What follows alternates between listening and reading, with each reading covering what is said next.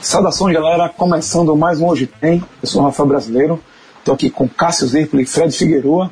E a gente vai falar aí dos jogos dos nordestinos da Série A nessa quarta rodada que começa só no domingo de manhã. Sábado a turma da Série A está de folga.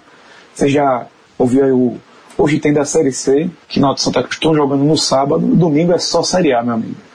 E para abrir o domingo, lá na Arena Itaquera, Corinthians e Ceará, 11 da manhã, aquela tabela indigesta do Ceará finalmente vai acabando. E eu queria saber de Fred se ele espera alguma. Na minha opinião, Fred, seria, um, seria uma grande surpresa se o Ceará conseguisse uma vitória lá, por exemplo. Mas o que, é que você está esperando dessa partida? Rafa, de fato, o que melhor a gente pode considerar uma surpresa. Só que surpresa não se espera, né? Surpresa é justamente o inesperado, porque para qualquer análise que a gente venha fazer, não dá como projetar um, um bom cenário para o Ceará em Itaquera, por uma série de, de, de fatores, e todos diretamente relacionados com a falta de qualidade técnica que o Ceará ainda tem para essa Série A. Eu falo ainda tem porque eu acho que existe uma margem aí para que o clube vá se adaptando e vá reforçando seu elenco. Ainda que, para esse jogo especificamente, o Ceará já vai ter retornos importantes, né? O Ricardinho, que é um jogador muito importante, muito, de, muito ligado ao clube, inclusive sua imagem é, é, é, é extremamente valorizada pelo torcedor cearense. O Ceará que começou o ano sem Richardson, sem Ricardinho e sem Pedro Ken. Richardson voltou no jogo passado e agora Ricardinho retorna. Que para mim eles, eles formam a parte principal do meio de campo. Nessa partida, o meio de campo vai ter Richardson, Ricardinho, Juninho e Wesley. Pedro Ken entraria no lugar de Wesley mas já, já seria o elo mais fraco mesmo assim, continuaria sendo. Esse trio Richardson, Juninho e Ricardinho é o que eu considero base de sustentação para a construção de uma de um Ceará minimamente competitivo para essa Série A. E ele pode vir a se tornar competitivo. Tá? É, esse corredor polonês pesadíssimo que o clube encarou em seu retorno, em seu tão esperado retorno à Série A, ele pode ser interpretado de duas formas. A primeira, e é imediata inclusive, deixa a sensação péssima de você já largar muito atrás, de você perder a confiança, de você perder aquele boom que voltar para uma série atrás. O Ceará conseguiu dois grandes públicos nos jogos contra São Paulo e Flamengo. É, eu já não sei se, se haverá a mesma mobilização para a próxima partida no Castelão contra o América, mas é inegável que você começar a Série A levando tanta porrada, isso abala a confiança, isso mina, isso, isso é, acaba gerando um efeito negativo. Mas se tiver frieza para entender que é uma competição muito longa, que é de fato aquele blá blá blá de que é uma maratona é verdade. Tá uma maratona, ela muitas vezes o que acontece nos primeiros metros engana, tá? E esse ano com a paralisação maior da Copa do Mundo abre aí uma brecha para que mudanças aconteçam nesse mês de intervalo. Mas eu acho que essa brecha, ali, inclusive, nem é ideal para o próprio Ceará. Eu acho que essa brecha ela ajuda mais os times com maior poder de investimento que podem utilizar a abertura da janela internacional, que podem utilizar seu, seu caixa mais pesado para trazer reforços e reorganizar o time. Isso pode acontecer, por exemplo, com, com Vasco, que vive um momento terrível, eventualmente com São Paulo, que também não se ajustou, né? até Vitória Esporte, que tem um poder financeiro maior que o Ceará. Mas, ok, é, soar o gongo também não, nunca, é, nunca é de todo mal quando você está numa situação difícil. Eza, ele também vai poder considerar o seguinte: que bom que a gente perdeu logo quando a gente estava rearrumando o nosso time. Que bom que a gente perdeu jogos que talvez, mesmo com o melhor Ceará possível, a gente perderia de toda um 3 a 0 como levou no Flamengo. Mas, é, é, ne, por esse ponto de vista, o Ceará pode até colher mais na frente algum benefício de uma estreia tão difícil. E finalizando, Rafa, é, e voltando para o ponto central, para o ponto que você realmente me perguntou, não há é, como a gente citar aqui caminhos possíveis para imaginar que o Ceará vai conseguir resistir ao Corinthians é, num jogo no domingo de manhã, com a mobilização intensa da torcida. Caminhos lógicos, caminhos que a gente num debate esportivo possa pensar, a gente não vai conseguir. Então tudo indica que o Ceará fará seu quarto jogo sem vitória. Mas é futebol, né? Entra em campo e, e, e, e busca-se o inesperado. De fora, eu não consigo enxergar portas abertas para essa resistência. Não consigo enxergar aqui é, caminhos para o Ceará resistir ao Corinthians. Mas vamos ver o que, é que acontece. Bom, o Ceará é um time que, para vocês terem ideia, não finalizou 10 vezes no gol em três jogos na Série A. O time não marcou nenhum gol na Série A, certo? E são 270 minutos que já vai levando o torcedor ao desespero, o Ceará virando piada, virando meme nesse quesito. E eu te pergunto, Cássio, assim, a gente sabe que falta a bola chegar lá na frente, mas tu acha que a volta de Ricardinho, que seria o maestro desse meio de campo, é o suficiente para acreditar que esse gol finalmente vai sair, ainda mais contra um Corinthians na, na Arena Itaquera? Fala, Rafa, Fred. Veja só, na questão do, do gol, da entrada de Ricardinho para chegar a esse gol que você está falando aí, já são três partidas zerado. Ricardinho, acho que ele entra com o estilo dele, que é um estilo mais cadenciado. Porque é, isso não é, o, a, o Ceará não tem como como, como meta, acho que como o Fred falou bem assim, esse não é, um, não é uma partida onde o Ceará vai com a missão de três pontos. Vai para tentar o que é, assim, né? Na, naquela velha tabelinha da gente, o cara bota zero aí. O, Ceará vai pelo lucro. Assim, é, é, esse é o jogo do e-mail clássico, que se não, que não, se não tivesse que ir para São Paulo, não faria toda a diferença. Então, considerando que o, o Ceará está aí nessa situação, é, eu acho que Ricardinho é um jogador interessante, não para isso que você falou, Rafa, mas para cadenciar uma partida e de repente travar o Corinthians. É um Corinthians que vai ser bem modificado. É um Corinthians que tem é, o jogo de volta da Copa do Brasil, tem um clássico contra o Palmeiras, tem um jogo pela Libertadores logo depois, e acabou fazendo com que Carilli rodasse o Corinthians. Eu acho que o Ceará tem que se aproveitar disso aí, de sentir o jogo, é, o jogo, esse jogo de 11 da manhã, com o time modificado, com o time, de certa forma, é, pela escalação com foco em outros torneios, talvez até, até porque a formação alternativa do Corinthians talvez já seja suficiente para tentar vencer, para vencer o Ceará, mas o Ceará pode se aproveitar disso aí. E Ricardinho é um jogador interessante para ter essa experiência, porque é, é, algo que se precisa também na, no estádio do Corinthians. É, com, com, a média de público das mais altas, junto com o Palmeiras, assim, é dessas novas arenas, é, são os dois estádios que estão com a média de público que, não, que cai muito pouco. Então, assim, é uma pressão muito grande. É, é o Ceará voltando depois de tanto tempo, é, joga, vai jogar oficialmente pelo Brasileirão a primeira vez ali na Arena do Corinthians. O Corinthians não tinha um estádio ainda, a última vez que o Ceará jogou o Campeonato Brasileiro. Então, assim, é, eu acho que o Ceará precisa sentir o jogo. É, vai ter que aproveitar as oportunidades dentro de uma defesa que não costuma falhar muito, né? Assim, o Corinthians, quando foi campeão brasileiro, foi um time de uma defesa muito boa. Era o time que ganhava de 1 a 0 aqui conseguiu, no final, na reta final da competição, já estava matando bastante os adversários também. Mas era um time com a defesa muito bem postada.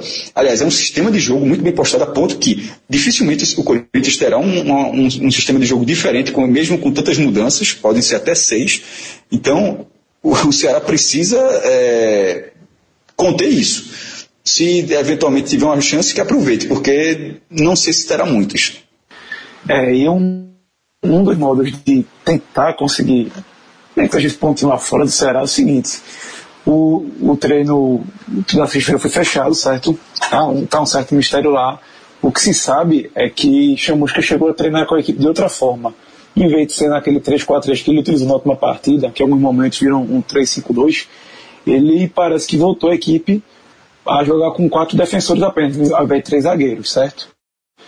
Porque além do, do Ricardinho estar tá voltando, ele deslocou o Rafael Carioca para a lateral esquerda, certo? E também decidiu até mudar no ataque. Arthur foi para o banco e Elton parece que vai ser o titular. E a tendência é que ele venha aí com Everson no gol, na lateral direita Arnaldo, miolo de zaga Valdo e Luiz Otávio e Rafael Carioca na esquerda. Aí no meio de campo ele viria com Richardson, Juninho, Ricardinho e Wesley. Mas na frente, Felipe Azevedo e Elton. Vamos ver o que é que dá esse time aí. E como o Cássio já, já apontou aí, o Corinthians deve vir bem rodado mesmo. Perdeu na Libertadores dentro de casa é, para o Independente, 2 a 1 E Carreiro já sinalizou que vai ter algumas mudanças vão ocorrer. Por quê? Quarta-feira que vem tem o Vitória pela Copa do Brasil. E, pelo visto, estão investindo nas outras competições, né? E o que acontece? Mantuan, Silicão, Rodriguinho, Romero e Jadson não devem participar desse, desse jogo do domingo às 11 horas. Aí abre a possibilidade aí de Pedro Henrique entrar na lateral direita, de Roger, atacante, fazer sua estreia, por exemplo, certo? É o que acontece. Tá, tem algumas dúvidas, mas é provável que a escalação seja aí. Cássio no gol, Pedro Henrique na lateral direita, Balbuena Henrique número de zaga e Juninho Capixaba na lateral esquerda.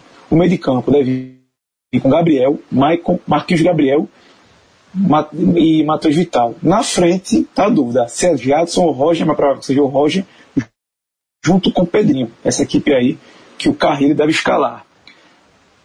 A arbitragem da partida vai ser de Sávio Pereira Sampaio, do, do Distrito Federal, e assistidos por Daniel Henrique da Silva Andrade e Ciro Chaban Junqueira, do Distrito Federal. Assim, Cássio até pontuou que pode ser um time suficiente para bater o Ceará, o time do Corinthians, mas é inegável que a porta pode se abrir aí para não, não, surpreender, né? Como a gente tinha colocado. Inclusive, Rafa, é, outra, outra X da questão aí vai ser saber se Carilli vai levar os titulares para o banco de reservas. Isso a gente só deve saber no dia da partida, porque se ele leva um Rodriguinho, um Jadson, caso ele não escale como titular, um Romero para a reserva, o Corinthians já fica meio que com uma carta na manga para caso o jogo saia do trilho, tá? Mas é, é o que Cássio falou. Pelo contexto, sendo em São Paulo, esse time do Corinthians parece suficiente para passar pelo Ceará. Mas concordo com você. Se existe uma porta aberta, é, é, é, é, a fresta agora é um pouquinho maior. Tá? Se não existe uma porta aberta, pelo menos existe uma fresta em que você tem por onde passar. Mas aí vai depender muito do, dos primeiros minutos, de como o Ceará vai suportar toda aquela pressão inicial. Quanto, tempo, quanto mais tempo for passando, mais o jogo vai se equilibrando, o jogo vai é, criando aí sim alguns atalhos. Inicialmente, o cenário ainda é muito complicado, mesmo com o Corinthians tão mexido. Lembrando que antes da rodada começar, o Corinthians ocupava a segunda posição com seis pontos e o Ceará era o 19 com apenas um ponto conquistado.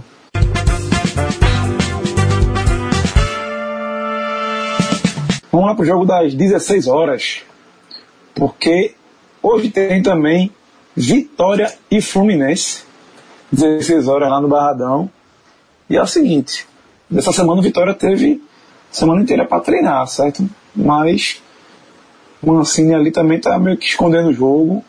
E eu queria saber o que, é que vocês esperam aí desse Vitória, que não vencendo também, assim como o Ceará. Vou começar aqui com o Cássio dessa vez. É, vem dois, duas derrotas consecutivas lá em Belo Horizonte, no mesmo estádio, por sinal, pelo mesmo placar. E recebe um Fluminense aí que já está pensando na Sul-Americana. Da quinta-feira também, mas Abel Braga já disse que, não, que deve ir com força máxima, apesar de jogar a 4 mil metros de altura na próxima quinta-feira. E aí, Cássio, tu acha que o Vitória desencanta contra esse Fluminense aí que a gente sempre olha com muita desconfiança por ser um time tão frágil? O Fluminense, de certa forma, vem, sur vem surpreendendo. É um time que é um time que luta bastante, é um time jovem, com algumas lacunas técnicas evidentes e, a, e as queixas de Abel são recorrentes. Mas assim, é, o Vitória em algum momento vai precisar aproveitar a oportunidade. Porque o, esse Fluminense é um jogo, é um, ele aparece como um jogo acessível.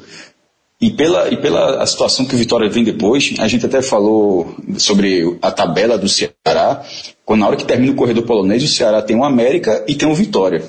É, então, assim, na visão do Ceará, o, o Vitória seria o adversário acessível. Então, assim, para o Vitória chegar nesse possível duelo regional com algum fôlego, é bom uma hora começar, começar a fazer três pontos de vez em quando. Então, assim, depois de largar com um em nove, é, começa a rodada na zona de rebaixamento, eu acho que o, o, o, empate sem gols com o Corinthians na Copa do Brasil foi um resultado interessante, assim, tem um gol qualificado, pelo menos vai, joga em São Paulo, o cara liga a televisão para ver o que dá, tem um empate para pelo menos levar para os pênaltis. Então, eu, eu, é, o time precisa dar uma resposta também no Campeonato Brasileiro em termos defensivos, porque ele vinha levando gols todas as partidas, foram seis gols, levou dois gols em todos os jogos, com seis gols sofridos, e na Copa do Brasil acabou passando em branco.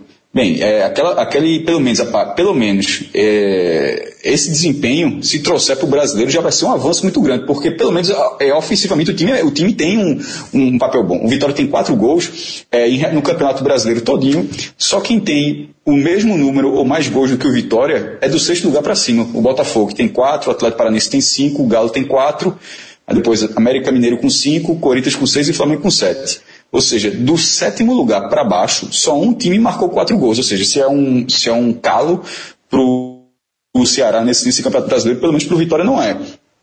E, e, já, não, já não tinha sido no último ano, não tinha sido assim nesse primeiro semestre, mas assim, a, e a defesa a gente continua batendo nela em todos os hoje tens, em todos os telecasts, e, e, vai mais uma vez. Assim, é mais uma prova que o Vitória tem, é uma oportunidade interessante, mas se esse ajuste precisa ser sobretudo a partir da defesa.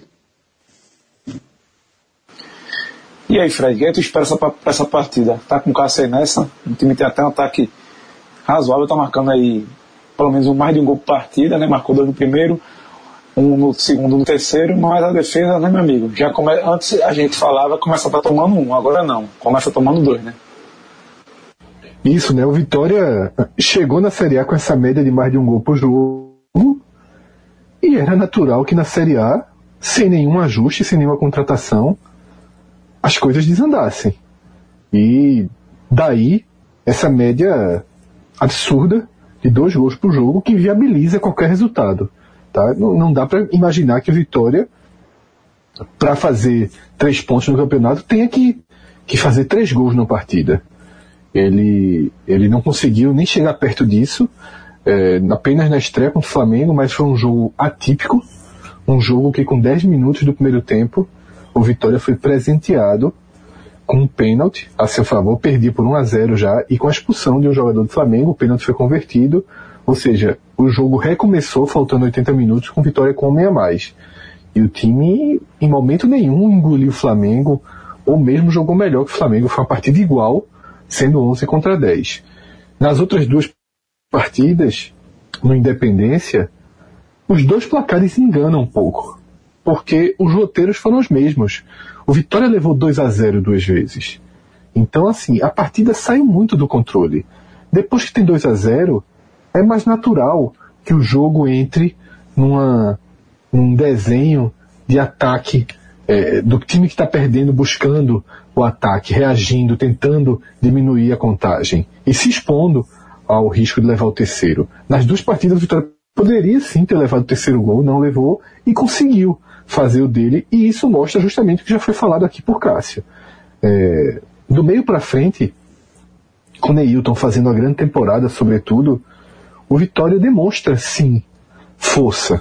O Vitória tem uma capacidade de envolvimento, de entrar na área do adversário, de criar chances.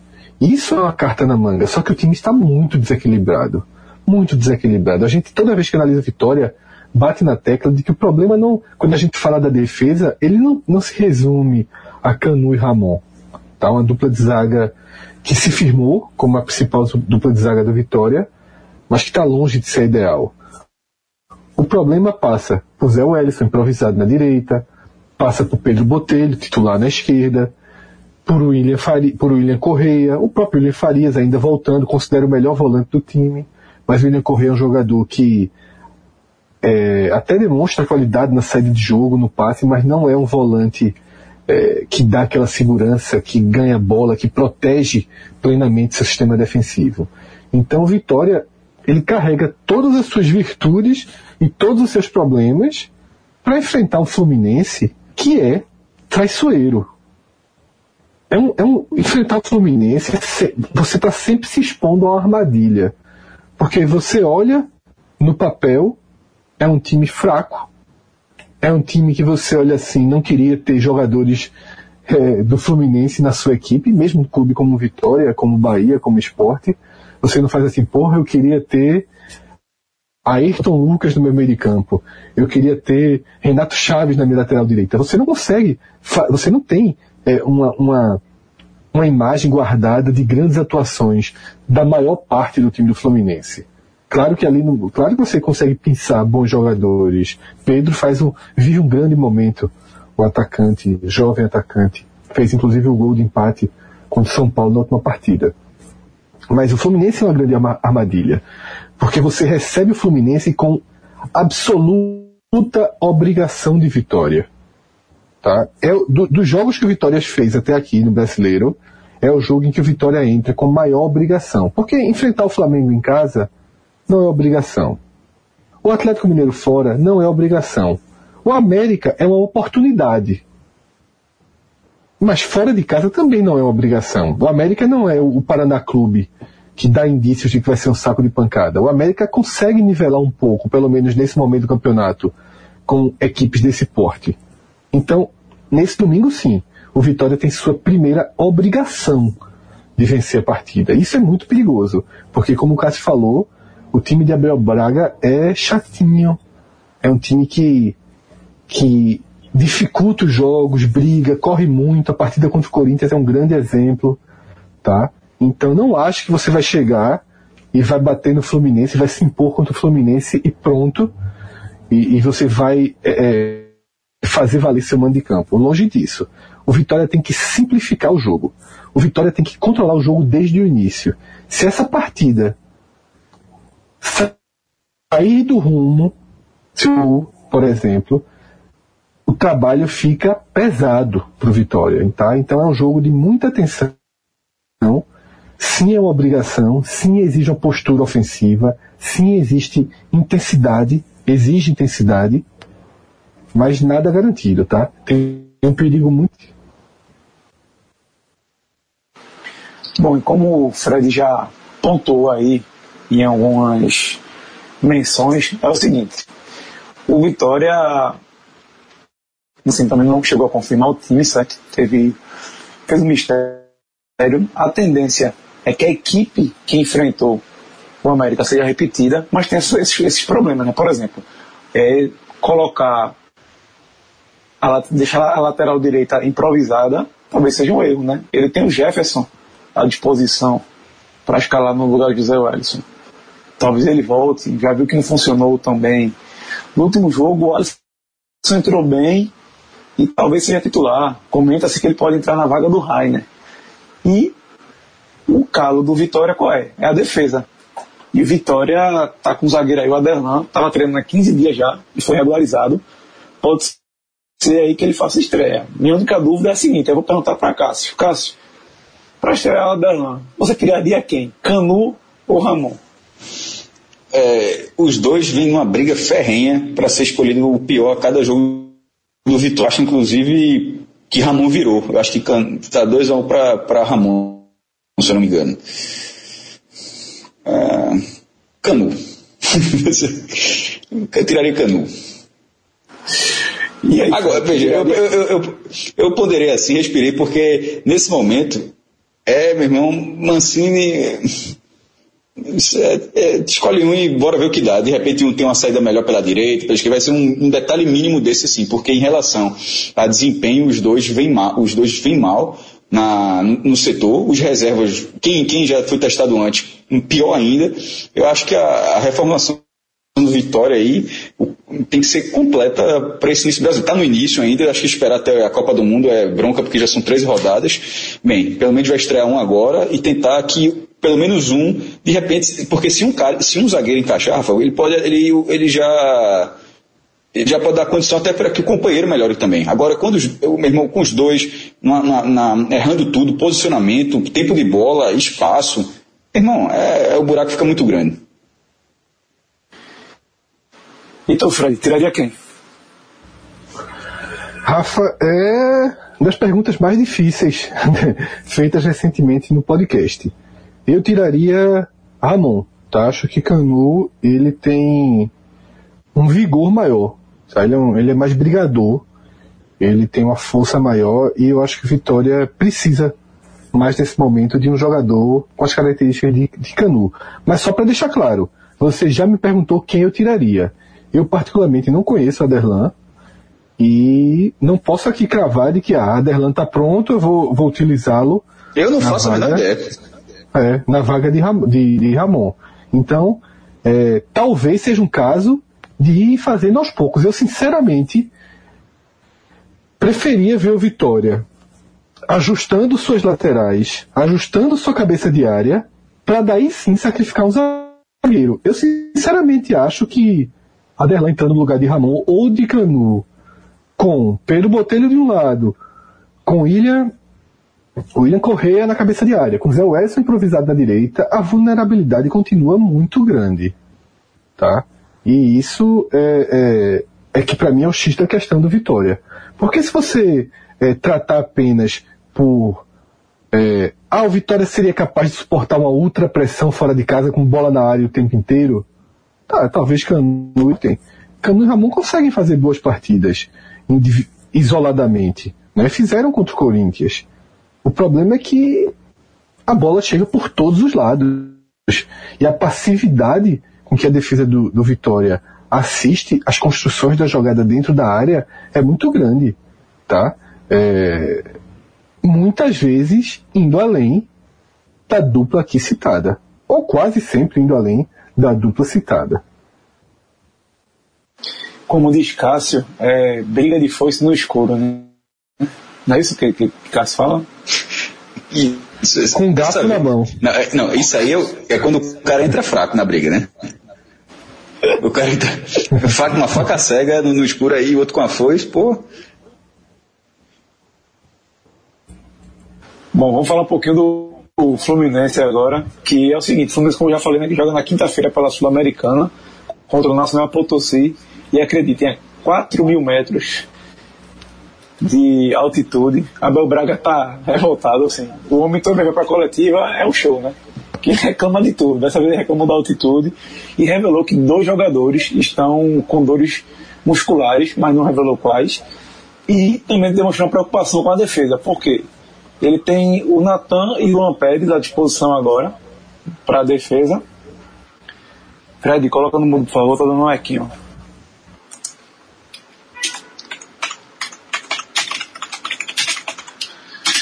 Ele agora tem o Natan e o Luan Pérez à disposição para a defesa, só que esses dois jogadores não podem atuar na Copa Sul-Americana.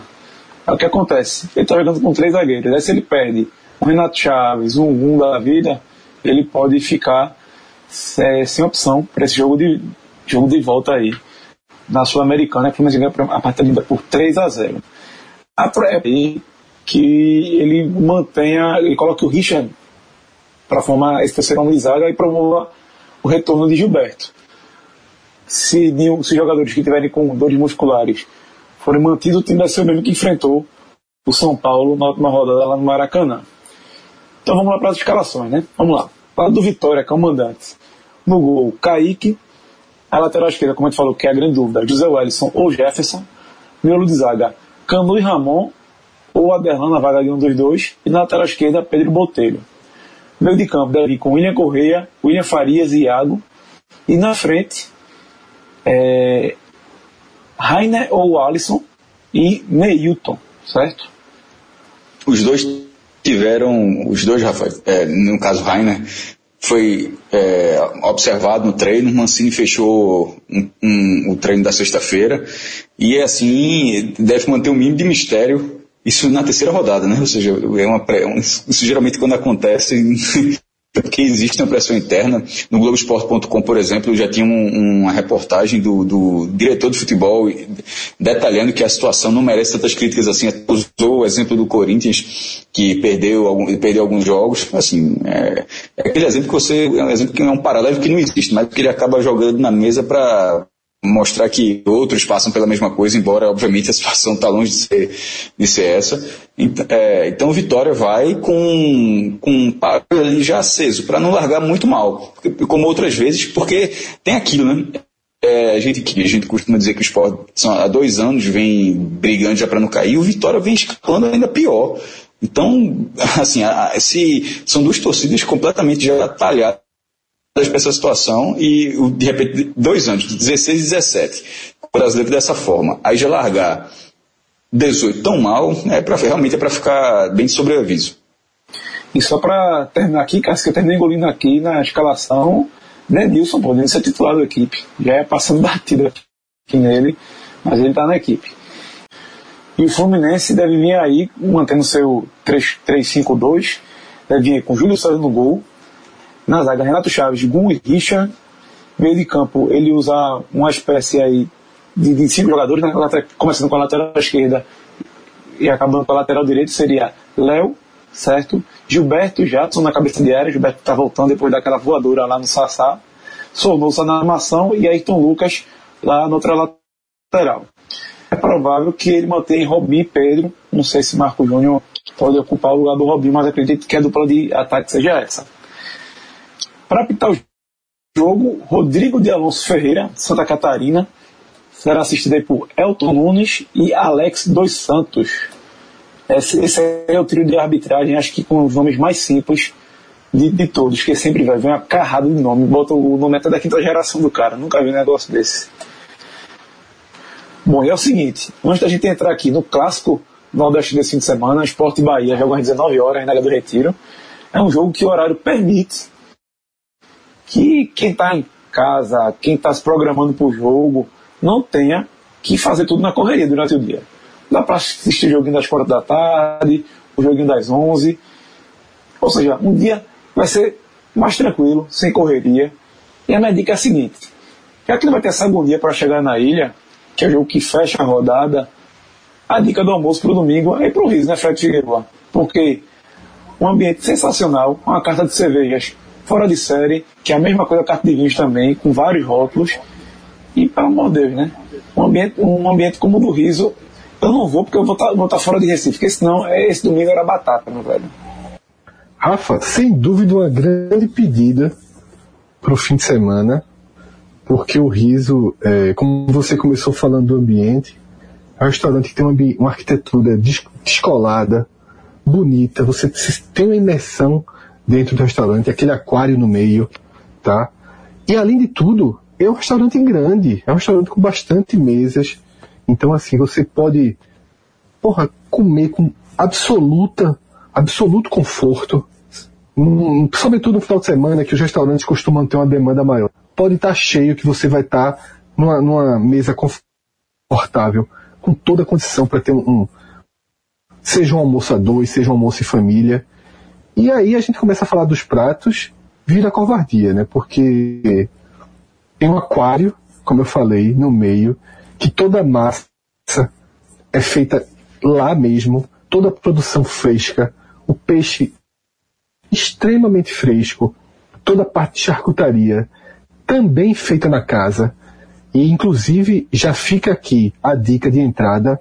O mix de charcutaria é fantástico é inacreditável, todo produzido dentro do riso, nada industrializado, tá? Você vai ter uma, uma experiência gastronômica sensacional. E outro prato que eu sempre dou a dica, porque muito antes do riso chegar ao podcast, eu já considerava uma das melhores entradas do Recife, é o roast beef, tá? Esse aí é obrigatório.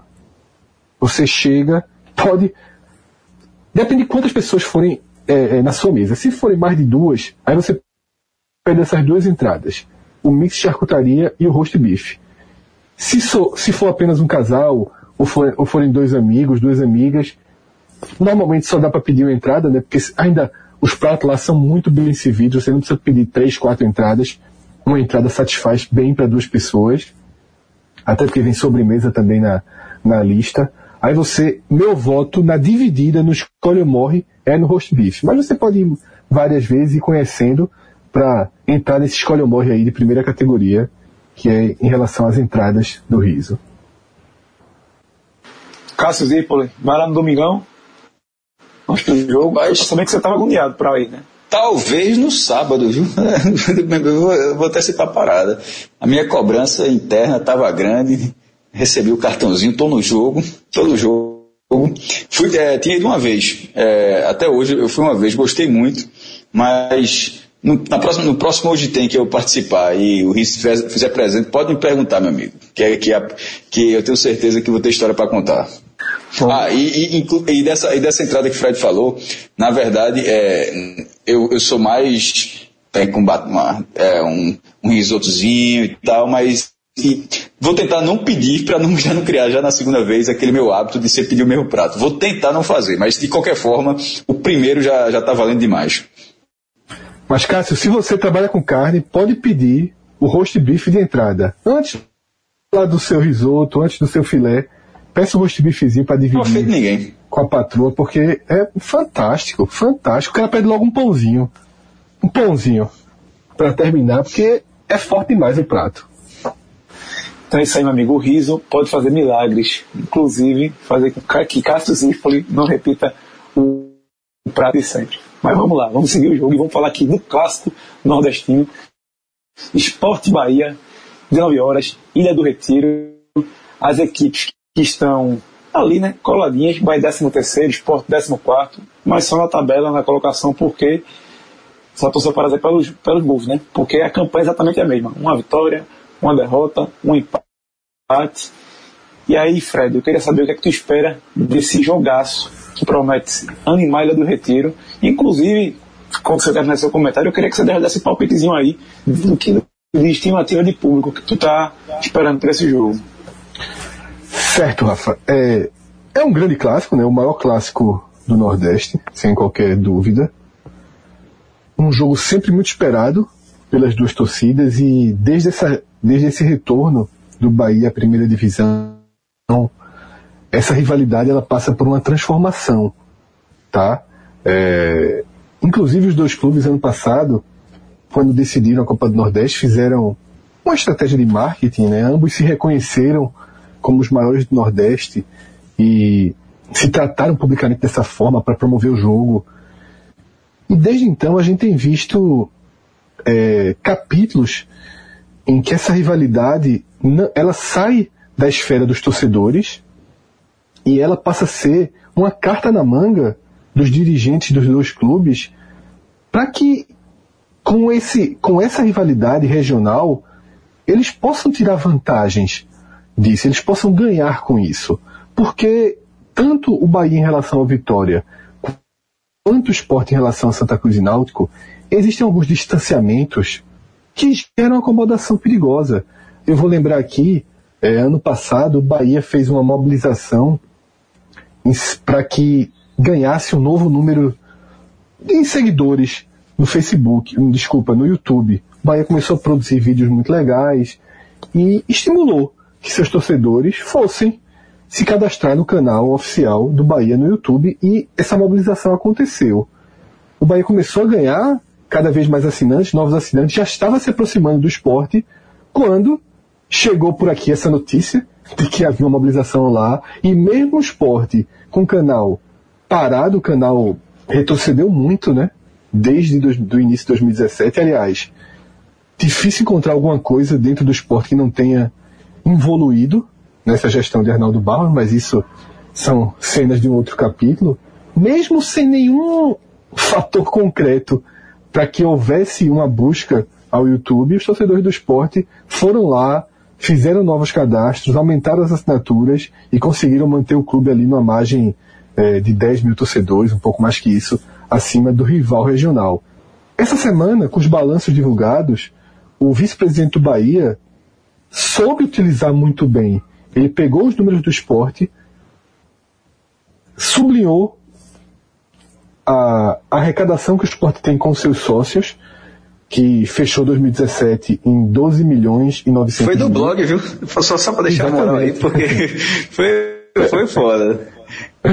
Exatamente, pegou no cassiozirpoli.com.br e colocou os dados para que os torcedores do Bahia vissem que o esporte ele consegue tirar de receita mais de um milhão por mês. Que está longe do ideal, pode conseguir mais, mas dentro do Nordeste é o, é o, é o patamar mais elevado. Porque se o Bahia ficasse comparando com Vitória, o Bahia arrecada um milhão mais que a Vitória, mas arrecada metade do esporte. Então, é o, é o vice-presidente do Bahia sabendo utilizar a rivalidade para ter um ganho direto com isso. Eu acho que essa rivalidade, essa construção de esporte e Bahia como os dois maiores clubes do Nordeste e brigando por essa condição, ela é muito, muito positiva para os dois. Os dois ganham com isso. Tá? E trazendo para a partida, Rafa, é, são campanhas numericamente iguais, né? basicamente iguais, mas que cada um tem um, um argumento, digamos assim, para se enxergar num cenário melhor do que o do rival. Para o torcedor do esporte, ele vai argumentar que ele tem quatro pontos, tendo jogado duas partidas fora de casa. Né? Nos descartes em casa, ele só teve um, ele empatou com o Botafogo. Para o Bahia, ele vai dizer que mesmo tendo feito duas na Fonte Nova, ele enfrentou adversários muito mais difíceis do que o esporte. Né? O Bahia enfrentou já o Inter fora, o Santos e o Atlético Paranaense. As duas visões são corretas, tá? Quem quiser jogar suas cartas na mesa, as duas são corretas.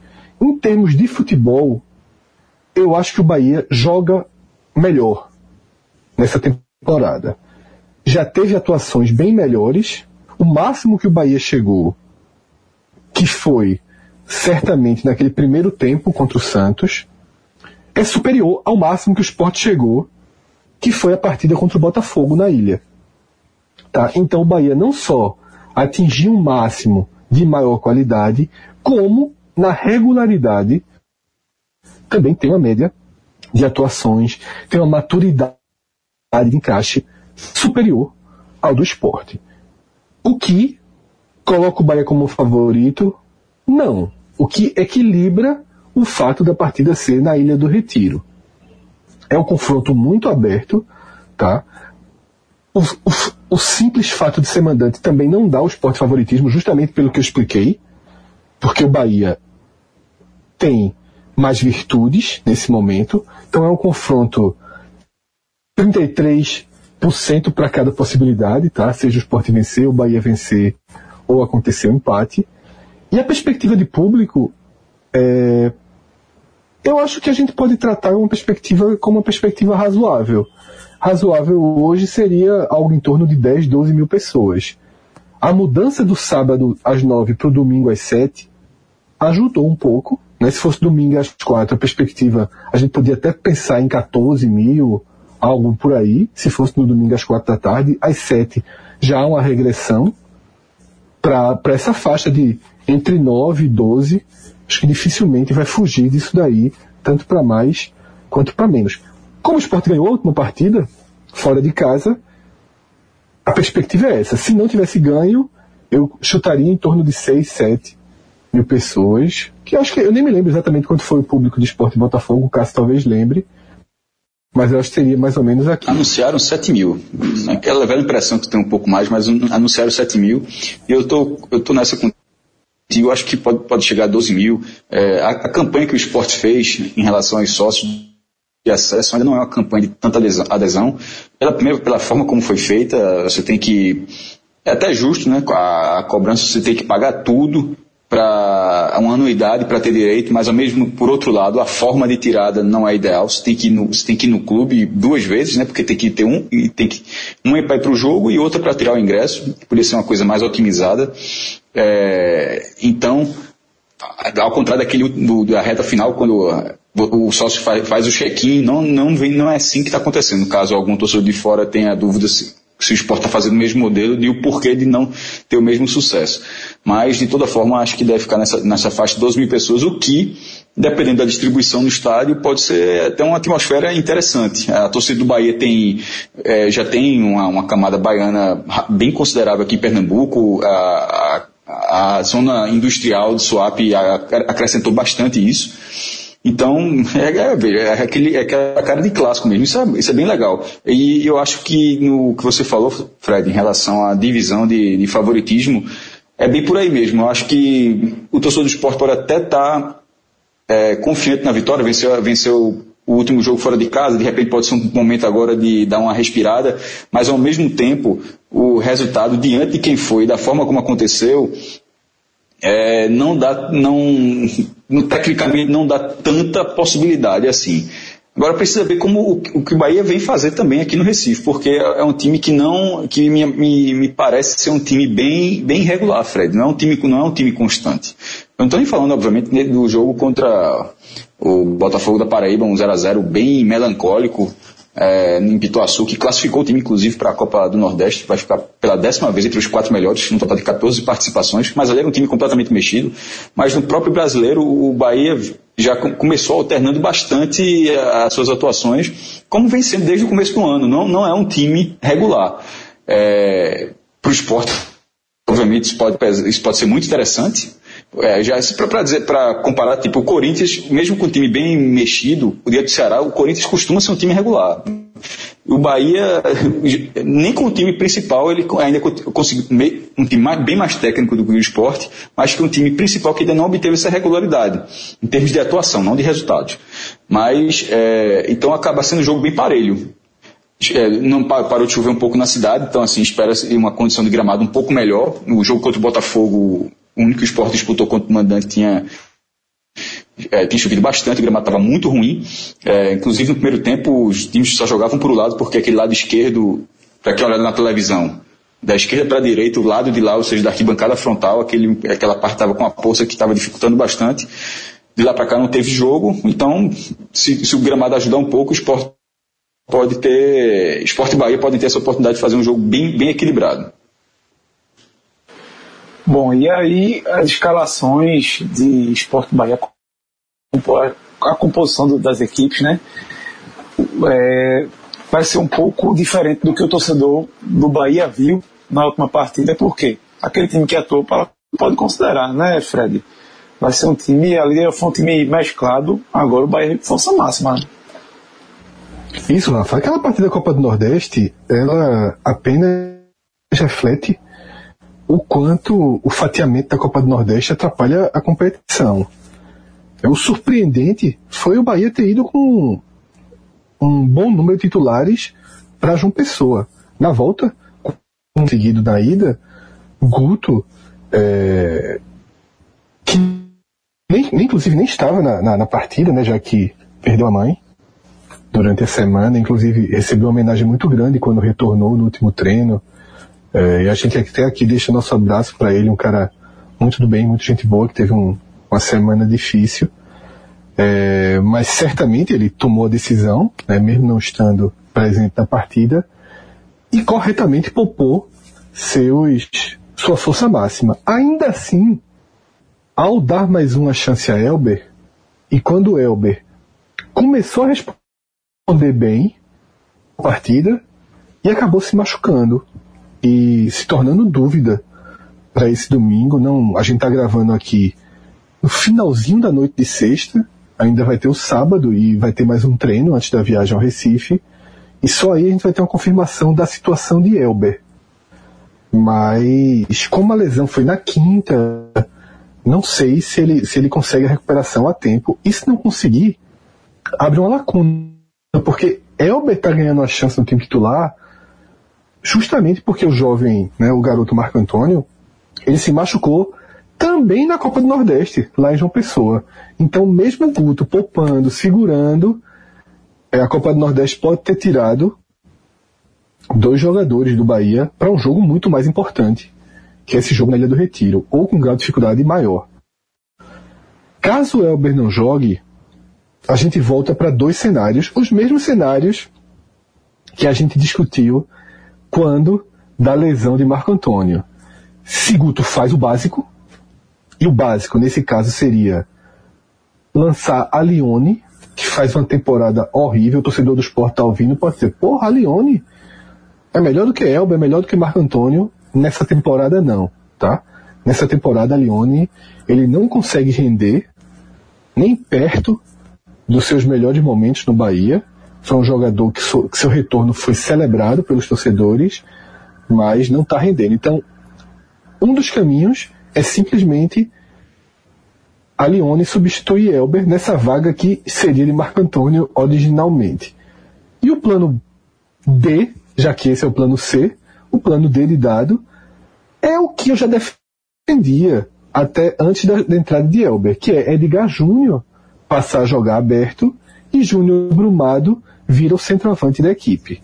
Eu acho que dessa vez só existem essas duas opções, não vejo o Guto partindo para uma terceira opção. Esta equipe, aí sim, a força máxima de 2018. Eu sempre faço essa ponderação porque o torcedor do Bahia já entende isso como força máxima, mas quem está de fora estranha ver jogadores como Mena, como Newton, como Edson, que foi um titular absoluto em 2017. Estranha ver esses jogadores no banco. Tá? O próprio Elber, o próprio Alione. É... Mas em 2018 a história tem sido diferente e Guto acertou a mão com essa equipe que deve enfrentar o esporte na Ilha do Retiro apenas com uma posição em aberto, que é a que a gente já comentou aqui. Como eu falei antes, é um time mais testado, mais rodado e mais encaixado que o do esporte. Já do lado do esporte, a situação parece melhor definida, digamos assim, né? Porque Raul Prata está com conjuntivite e, e de campo o Claudinei Oliveira não vai ter o Andrigo, né? Que Andrigo. Chegou a ir para alongamento durante essa semana, mas está três dias sem treinar já, os dois. Raul Prata foi na, no CT, mas segue com conjuntivite, não deve jogar também. E os substitutos imediatos deve ser Claudio Vinck e o Gabriel no meio de campo, né? Que é Rafa, que, pode falar, Cássio, o que você acha desse, desse time aí com essas duas mudanças? Rafa, é, no caso de Andrigo, eu acho essa substituição mais contornável. É, Fred até tinha é, é, é, avaliado ele no jogo contra o Paraná, que é um jogador que teve uma atuação fraca, e embora tenha potencial, ainda não é, ainda não vem sendo o diferencial nesse início de, de Campeonato Brasileiro do Esporte. É um jogador que, que, pode, pode jogar mais por dentro ou aberto, mas que ainda não fez essa diferença, é um jogador rápido, mas que tem pelo menos uma peça que tem algum, algum uma chance também, um potencial semelhante, embora também não tenha ainda decolado, que é Gabriel. Eu, eu, eu fico mais preocupado nesse, na, nessas trocas pela lateral direita, porque é, Raul Prata, que é um lateral mediano, mas pelo menos preenche um espaço ali, e o outro, o que vai entrar, já é o. Não é, se Andrigo ainda não mostrou que veio, Cláudio Vinck, na verdade, ele mostrou, ele foi, ele foi pior do que isso, ele, ele, jogou mal, ele atrapalhou. Na, foi assim determinante, tanto quanto o Agenor, um pouco menos, né? É, do que na estreia contra a América e no jogo contra o Paraná também entrou mal. Então, assim, não é, é mesmo jogando lá na frente, jogou, entrou até como de forma mais avançada. E, ou seja, ele entrando no lugar de prata agora numa situação de jogo mais defensiva, enfim, é, é, fica a expectativa se ele realmente tem uma condição de jogar de forma melhor defensiva, mas essa, essa mudança é algo que é um setor que possivelmente ou provavelmente Guto vai explorar bastante durante o jogo na Ilha do Retiro. Fred, quer comentar alguma coisa assim do esporte e eu já posso passar para as escalações? Queria sim, Rafa. É, queria, concordo com a leitura de Cássio, tá? É, mas tem algumas ponderações a fazer. Não vi os treinos e a gente está considerando, obviamente, a armação que o esporte teve contra o Paraná e as substituições. Se for assim, significa que Gabriel, ao substituir Andrigo, vai jogar aberto, tá? E esse ano o Gabriel não rendeu. Gabriel chegou no esporte esse ano, ele não rendeu jogando pela direita, onde estaria sendo escalado mais uma vez.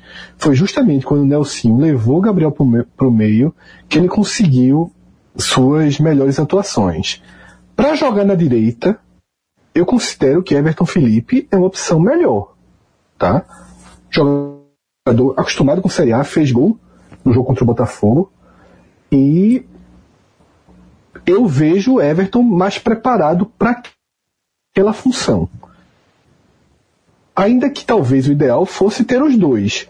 Porém, é justamente na entrada de Vink na vaga de prata que pode haver um bloqueio mais ofensivo. Eu não sei se é por isso que Claudinei vai manter os três volantes ou se ele de fato tem convicção que o esporte deve jogar essa Série A com três volantes. São duas alternativas.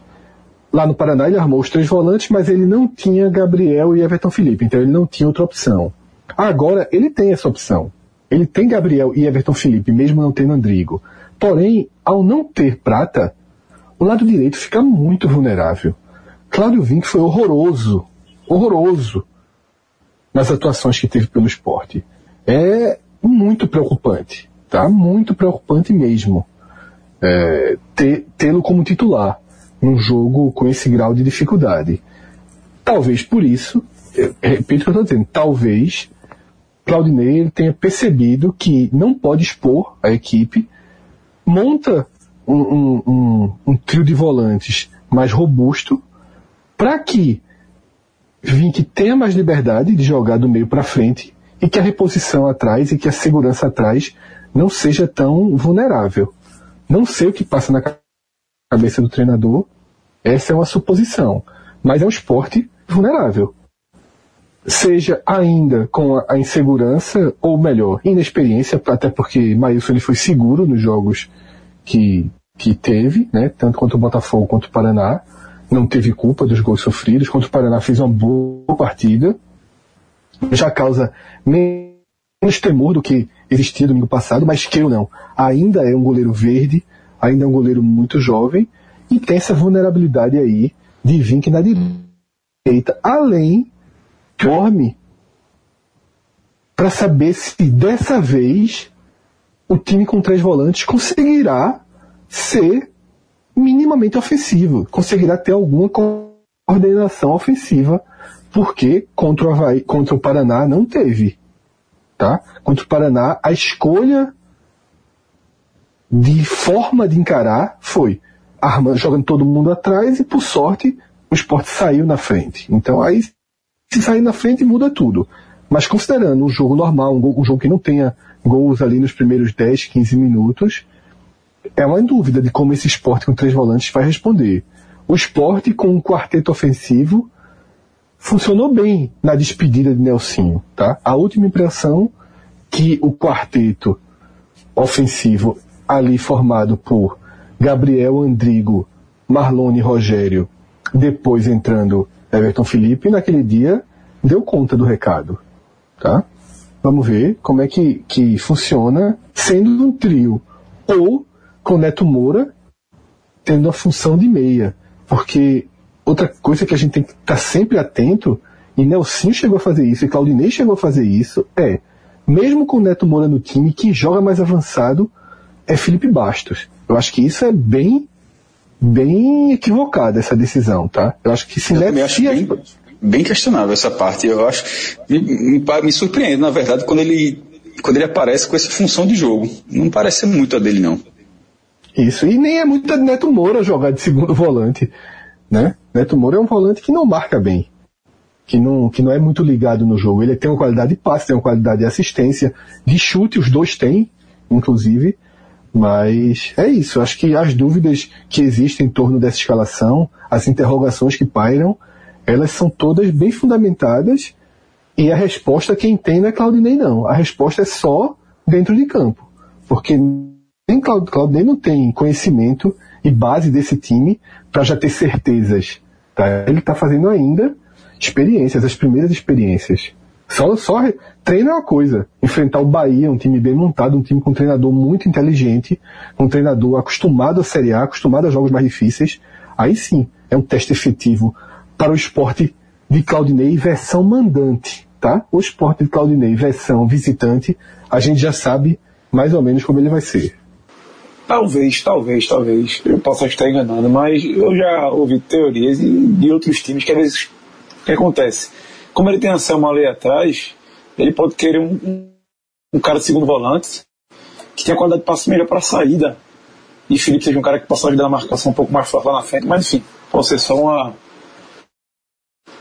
Não sei se é a intenção que se Nelson pensava assim, se Claudio segue esse pensamento, mas um dia pergunta a ele, a gente vai conversar com ele, um dia pergunta por que ele está fazendo isso. Bom, senhor, então eu vou aqui para as escalações, certo? O esporte aí. Com o Maílson no gol, lateral direito é Claudio Vinck, Ronaldo Alves e Hernando ali no meio, na, na lateral esquerda. Meio de campo, Anselmo, Felipe Bastos, Gabriel e Neto Moura. E Marlon também, né? Que são cinco ali povoando no meio de campo. E na frente, Rogério. Já o Bahia deve ir com Douglas no gol.